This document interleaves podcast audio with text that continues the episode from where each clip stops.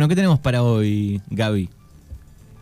Hoy, ayer, em, hablando con una amiga eh, que siempre me acompaña en, mis reflexiones y muchas veces somos como, como que reflexionamos juntos sobre algunas cosas, apareció un poco la, la idea de, preguntarnos a, través a, través del miedo.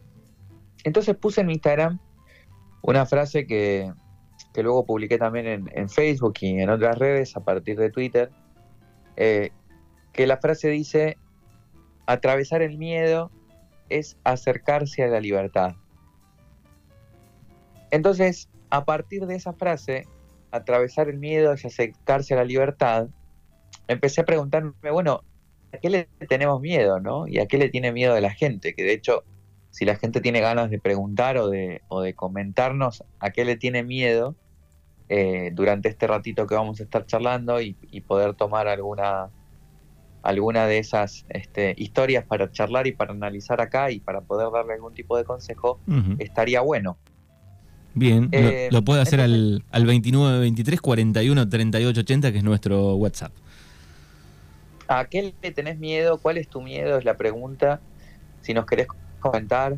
Y a partir de ahí empezamos a, bueno, a analizar un poco y a reflexionar sobre la anatomía del miedo eh, porque bueno, mucha gente piensa que sentir miedo es algo malo, sobre todo por lo desagradable que es sentir el miedo, ¿no? O tener miedo con respecto a alguna situación.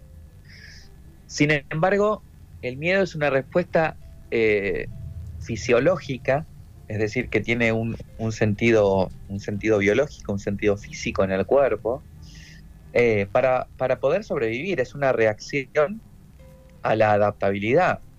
El miedo aparece ante una situación que nos amenaza, que esa situación puede ser real o puede ser imaginaria, pero aparece el miedo y ese miedo nos salva la vida, ¿no? Ese miedo de pronto nos permite correr más rápido si nos persigue un león, nos permite ocultarnos este, ante una situación peligrosa, nos permite evitar eh, perder la vida, ¿no? Nos permite evitar perder a la gente que amamos, nos permite eh, de pronto cuidarse a uno mismo y cuidar a otros cuando sentimos miedo. Entonces, la función del miedo siempre es protegernos, es mantenernos vivos. La función del miedo siempre es, este, digamos, procurar nuestra existencia y nuestra evolución.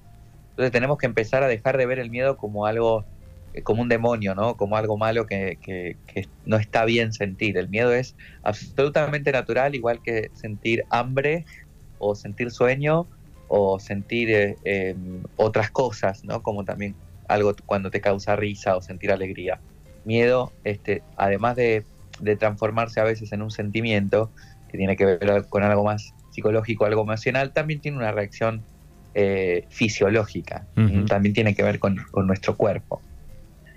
Entonces, eh, entendiendo que partimos de que el miedo no es algo malo, sino es algo normal y natural, que nuestro sistema desarrolló para poder sobrevivir y para poder adaptarse, tenemos que empezar a entender cuáles son en nuestra vida cotidiana los miedos eh, reales, los miedos concretos y cuáles son miedos imaginados, cuáles son miedos que no tienen, digamos, ninguna base real, ¿no? Porque hay un montón de miedos que, pueden venir de, desde el inconsciente familiar, desde lo aprendido. ¿no? Por ejemplo, hay un miedo que es muy común, que es miedo de pronto a no tener para comer. Es un miedo muy común, hay muchas personas que tienen miedo a no tener para comer. Sin embargo, esas mismas personas revisan su propia vida, su propia infancia, y nunca les faltó nada. Nunca tuvieron hambre real, nunca les faltó para comer de verdad. Eh, miras en la historia de sus padres tampoco faltó nunca para comer. Pero cuando vas a los abuelos, y toco este tema porque por ahí es un tema que afecta mucho a nuestra localidad, a la zona de la que venimos, y ahí ya tenemos abuelos este, que inmigraron, ¿no? que llegaron a Argentina eh, desde diferentes lugares, huyendo de crisis económicas, de Primera Guerra Mundial, de Segunda Guerra Mundial, hay, varias oleadas de, de inmigrantes este, la gente que está en nuestra zona, muchas de ellas migraron en la crisis del 29. Eh, y esas son personas que sí tuvieron problemas para comer. Esas personas sí de pronto pasaron hambre en algunos momentos determinados, ya sea antes de emigrar o cuando llegaron a Argentina. Entonces ahí podemos detectar un miedo real. Llevo tantos días sin comer o llevo tantos días sin poder alimentar a mis hijos. Ese miedo fue real. Lo que pasa es que ese miedo les mantuvo de pronto alerta, les mantuvo conectados en la búsqueda de poder encontrar formas de alimentarse y pudieron sobrevivir. Entonces es un miedo que de pronto heredaron nuestros padres eh, y heredamos nosotros en este presente. Sin embargo, no es un miedo, digamos, que hemos atravesado de manera real, de manera concreta. Entonces, hay miedos que son miedos aprendidos, hay miedos que son miedos heredados. Por ejemplo, este, miedo a no tener para comer, el miedo a la guerra, el miedo a un montón de cosas. Luego, ¿se entendió ese ejemplo? Sí, sí, está perfecto. Luego, luego tenemos eh, miedos que son personales, ¿no? Porque aquí estaba hablando un poco de miedos sociales eh, o de miedos eh, familiares. También hay miedos sociales, ¿no? Miedos que están arraigados en la cultura, en el país, en, la ciudad, en la provincia donde creciste, miedos, miedos culturales, pero hay miedos personales. Y que esos miedos personales generalmente están también apoyados eh, por lo que estuve viendo yo en la entrevista, en las entrevistas, en las preguntas que hice ayer en, Instagram, eh, que sin querer las borré, pero que después las voy a publicar porque pude capturar eh, todas las preguntas. Así todos los miedos tienen que ver o con algo futuro, miedo a la vejez, miedo a quedarme sin trabajo, miedo a perder em, todo lo que tengo, miedo a perder a alguien que amo, eh, ¿no? Miedo a no poder hacer algo, resolver algo o estar bien en el futuro. Miedo a mí, apoyado en el futuro. A mí me da, por ejemplo, pienso en el miedo y pienso, o me da a veces miedo, eh, en el aburrimiento, miedo al aburrimiento. Ok, ok, bueno, es interesante. Ahora, ahora le daremos una vuelta a eso, ¿no? Que, bueno, el miedo eh, al aburrimiento de pronto, si no lo estás sintiendo al aburrimiento, también es un miedo futuro. Claro, sí o es un miedo que también está apoyado en las otras veces que estuviste aburrido, en el pasado. Entonces muchas veces estos miedos que están apoyados en herencias familiares, sociales o culturales, o miedos que están apoyados en el futuro, en algo que no sabemos si va a pasar, o miedos que están apoyados en el pasado porque nos pasó una vez algo, me mordió un perro una vez, ahora le tengo miedo a los perros, eh, distorsionan la realidad, digamos, que estoy percibiendo en el presente. Porque de pronto no hay un perro aquí a mi lado, sin embargo yo construí esta idea de que le tengo miedo a los perros y entonces vivo con ese miedo a los perros porque de pronto no hice un trabajo eh, por ver por qué le tuve miedo cuando tenía 3 o 4 o 5 años y por qué ahora le sigo teniendo miedo si en realidad el perro de Juan no me hace nada, el perro de Pablo tampoco, el perro de María tampoco. Eh, entonces, esa es la, el curioso mecanismo del miedo que a veces se instala en, nuestro, en nuestra mente, en nuestro cerebro, en nuestro inconsciente a veces, y sigue funcionando con el mismo con la misma intensidad, con el mismo accionar, y es un miedo que no nos permite crecer, que no nos permite evolucionar, que de pronto nos frena ese camino, esa dirección. Por eso la frase habla de que atravesar el miedo es acercarte a la libertad, porque una vez que vos te animás a, digamos, a vivir aquello que te da mucho miedo, le tenés miedo a, los perros y de pronto empezás a, relacionarte con perros que no te dan miedo, te haces libre de ese miedo, te liberás literalmente de ese miedo. Ya podés estar junto a, algunos perros o, ante los perros de manera eh, tranquila, podés estar en paz. Si tenés miedo de pronto a, verdaderamente a, no tener para comer, a tener hambre, visitar lugares en donde de pronto la, una práctica espiritual es el ayuno, el ayuno prolongado durante días y descubrir que de pronto, después de los dos, tres, cuatro primeros días de sufrir eh, ese hambre insoportable, te das cuenta que no te pasa nada y que el cuerpo puede estar sin comer nada, absolutamente nada, semanas vivo. No es lo mismo no comer que no beber, ojo con eso. Eh, te das cuenta que de pronto, ah, bueno, sí, tampoco tengo tanto miedo a quedarme sin comida. Em, de pronto empezar a descubrir que hay recursos para encontrar comida de diferentes maneras, te hace perder el miedo a no tener para comer. ¿no? La idea de esta charla de hoy no es solamente a animarnos a preguntarnos cuáles son nuestros miedos, sino también a ver de qué manera podemos atravesarlos o encontrar estrategias para combatirlos en el presente. Es decir, hacer algo con ese miedo y que no se quede ahí como una especie de etiqueta que te define y que define tu camino. ¿Se entiende? Es decir, no, tengo miedo a esto, listo, quedo acá. No, no, no. Voy a hacer algo con eso. Sí, puede haber algún miedo un miedo lejano que de una cosa en particular que nos agarra si hablamos del tema o, vivimos la, experiencia cercana, que ese tal vez no haga tan mal, ¿no? Ahora, hay otros que si lo, nos pasa todo el tiempo, ahí sí, ¿no? Hay que tratar de, encontrar el porqué de ese miedo. Está muy bien esa, esa, ese comentario, Manu, porque es verdad que hay miedos que de pronto te, llegan o te azotan cuando estás hablando del tema. Yo, por ejemplo, le tengo mucho miedo a eh, lo que proponen las películas de ciencia ficción, ¿viste? Hmm.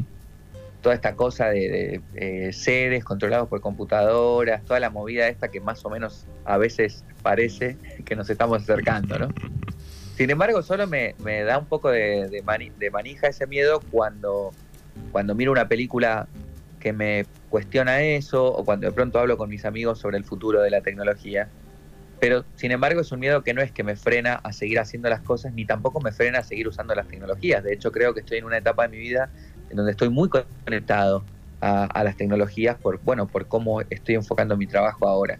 Entonces es verdad, a veces hay miedos que simplemente aparecen por determinados momentos o son miedos filosóficos, ¿no? Miedos que tienen que ver con algo que aparece en el momento en el que lo cuestionás. Claro, el miedo por ejemplo, el miedo a la nada. Por ejemplo, hay un mensaje acá que dice, eh, siempre tuve miedo a embarcarme, lo hice una vez de joven, no me gustó y siempre sigo teniendo ese miedo.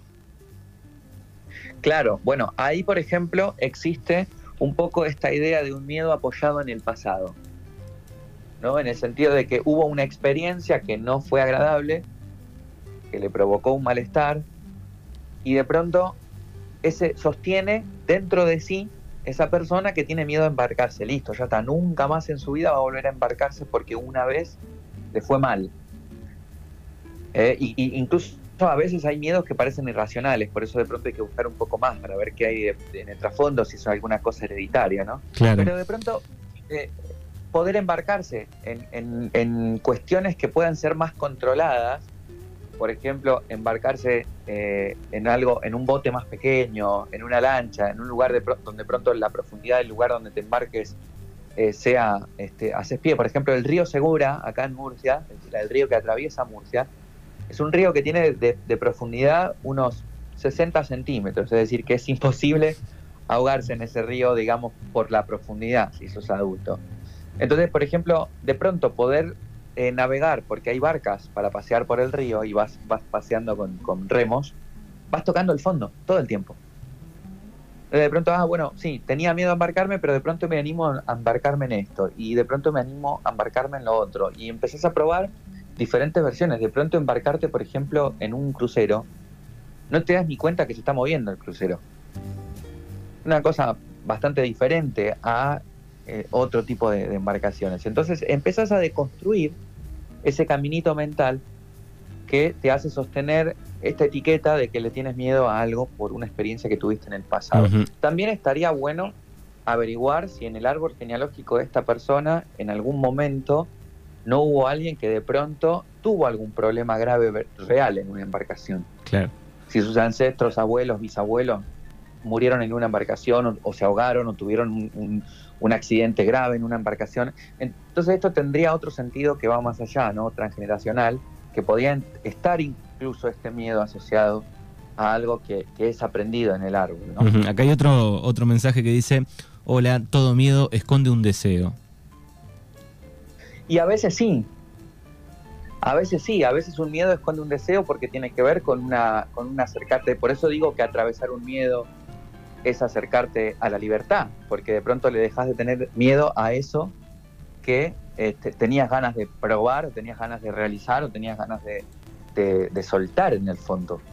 Entonces a veces el deseo eh, está opacado por el deber ser, ¿no? El deseo está opacado por un mandato social, cultural, familiar, que no te permite vivir ese deseo con, con paz, con tranquilidad o con apertura, con fluidez. Entonces, ese deseo te provoca miedo, pero no te provoca miedo el deseo que vos tenés, te provoca miedo el juicio que tienen las personas a tu alrededor o que tiene la sociedad, la cultura o la familia por cumplir ese deseo o el juicio propio que construiste sobre ese deseo. Es decir, el deseo mismo no es el que provoca el miedo, es lo que se piensa sobre ese deseo lo que provoca el miedo. Entonces ahí tenemos un miedo que de pronto también es un miedo inventado. Es un miedo, digamos, de la mente, es un miedo que construye la mente.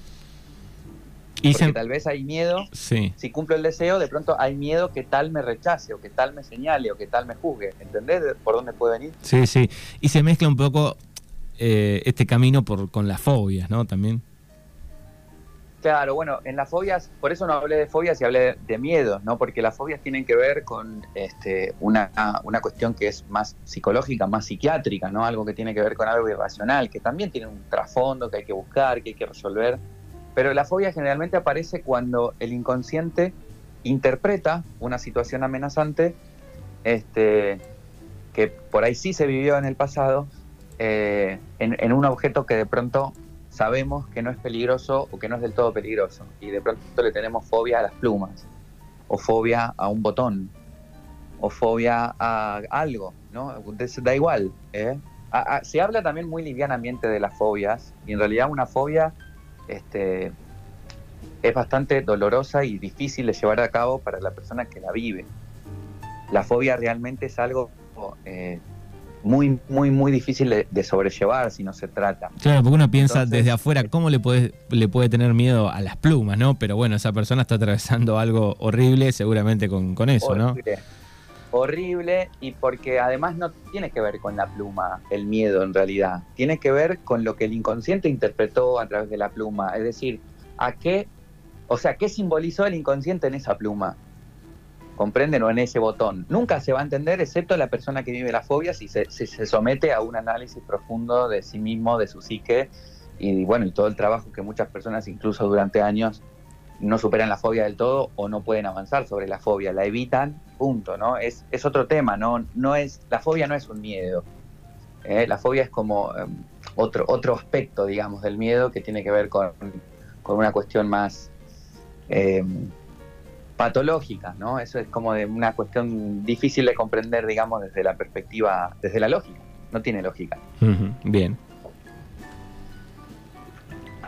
Em, una cosa más que quería comentar, no sé si han preguntado o han comentado algunos miedos, es de pronto em, entender que todo el mundo tiene miedo a algo a veces son cosas más grandes o más graves, a veces son cosas pequeñas y simples, pero la importancia de eso es evitar que ese miedo, sea cual fuere, nos paralice. evitar que ese miedo no nos permita vivir la experiencia de vivir, la experiencia de crecer, la experiencia de disfrutar, ¿no? la experiencia de sentirte eh, pleno o de poder caminar un camino hacia donde hacia donde quieras en la vida, ¿no? Que no te, que no te paralice, que no te frene. Entonces, ante esos miedos, siempre lo que, lo que yo propongo es eso, ¿no? O atravesarlos, es decir, enfrentarte al miedo, que es lo que me vino sirviendo a mí durante muchísimos años. Eh, si algo me da miedo, voy y lo hago, básicamente. Y por ahora vengo bien. A veces he salido un poco afectado de las situaciones, porque obviamente eh, cuando uno asume algo con miedo, este, tiene que, ser valiente, ¿no? La persona que es valiente no es la que no tiene miedo. Si no tenés miedo, no sos valiente. No tenés miedo, punto. Alguien que es valiente es alguien que tiene miedo y lo hace igual. Esa es la propuesta. Entonces, enfrentarte al miedo es un camino y atravesarlo, eso que te da mucho miedo, ir y hacerlo, ir y probarlo, ir y entrar ahí, exponerte al miedo, la, terapia de exposición, eso en psicología cognitivo-conductual se trabaja mucho, te expones a aquello que te da miedo poco a poco y eh, un, miedo típico, por ejemplo, que, es, que se va cuando te expones, el miedo a cruzarte a tu ex por la calle después de que te separaste. Eso le pasa a muchísima gente.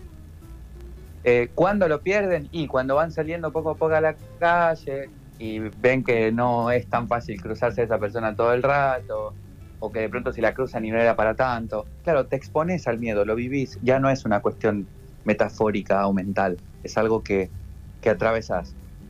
Entonces, exponerse al miedo, uno de los caminos. Y el otro camino es encontrarle, digamos, una forma de combatirlo, hacer algo con eso. Proponer, digamos, un, un camino alternativo a ese miedo. Bueno, si me da miedo esto, entonces voy a resolverlo haciendo lo otro. Por ejemplo, ayer me comentaban en el chat de Instagram una persona que le tiene mucho miedo a la vejez, que también es un miedo bastante común, miedo a la vejez. Entonces, primero que no sabemos si vamos a llegar a la vejez, o sea, te estás adelantando unos cuantos años para asumir que vas a ser viejo, ¿no? De pronto no llegás y vos te estás preocupando al pedo, ¿viste? En el presente. Claro. Eso, eso por un lado. Por el otro, eh, y por ahí suena un poco impactante, un poco duro, uno puede decidir también si quiere llegar a la vejez o no. No estoy haciendo apología a nada, pero me refiero a que eh, hay formas de resolver eh, no llegar a la vejez. no sé si son las mejores, pero me refiero, me sirvió a mí para poner a la persona a ponerle los pies en la tierra. Primero, no sabemos si vas a llegar a la vejez. Segundo, podés no llegar a la, vejez si no querés. Ahora, ¿no? Saliendo de estas dos extremidades, porque al final mi trabajo es hacer pensar al otro, ¿no? Saliendo de estas dos extremidades eh, eh, y decidir, supongamos que decidís vivir la vejez y, entrar en ella y que la vida además te da la posibilidad ¿no? de, vivir la vejez, que no te morís antes. Bueno, cuando estés viviendo la vejez, vas a ver qué vas a tener, vas a ver qué hacer con eso. No tiene mucho sentido estar sufriendo ese miedo ahora. Y si estás sufriendo ese miedo ahora y tenés que combatirlo ahora, una de las soluciones más prácticas es empezar a preparar tu vejez hoy. Tú decís, ¿cómo preparo mi vejez? Y me cuido el cuerpo, cuido mi economía, cuido mis emociones y, mis relaciones. Voy cuidando lo que tengo, me voy preparando. ¿Se entiende? Sí, sí, en, en cada miedo, digamos, hay algo para hacer, para tratar. Tiene que ver un poco con la edad también, ¿no? Hay miedos, miedos más adolescentes, que no son tan bravos, tal vez pensando rápidamente. Digo, tiene que ver un poco con la edad también.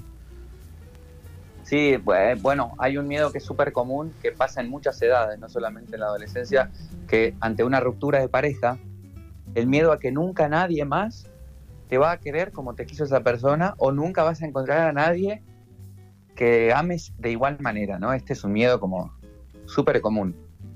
Y eso es una visión súper distorsionada de la realidad también. Partiendo de que de pronto en el mundo hay 7 mil millones de personas. Claro. ¿no?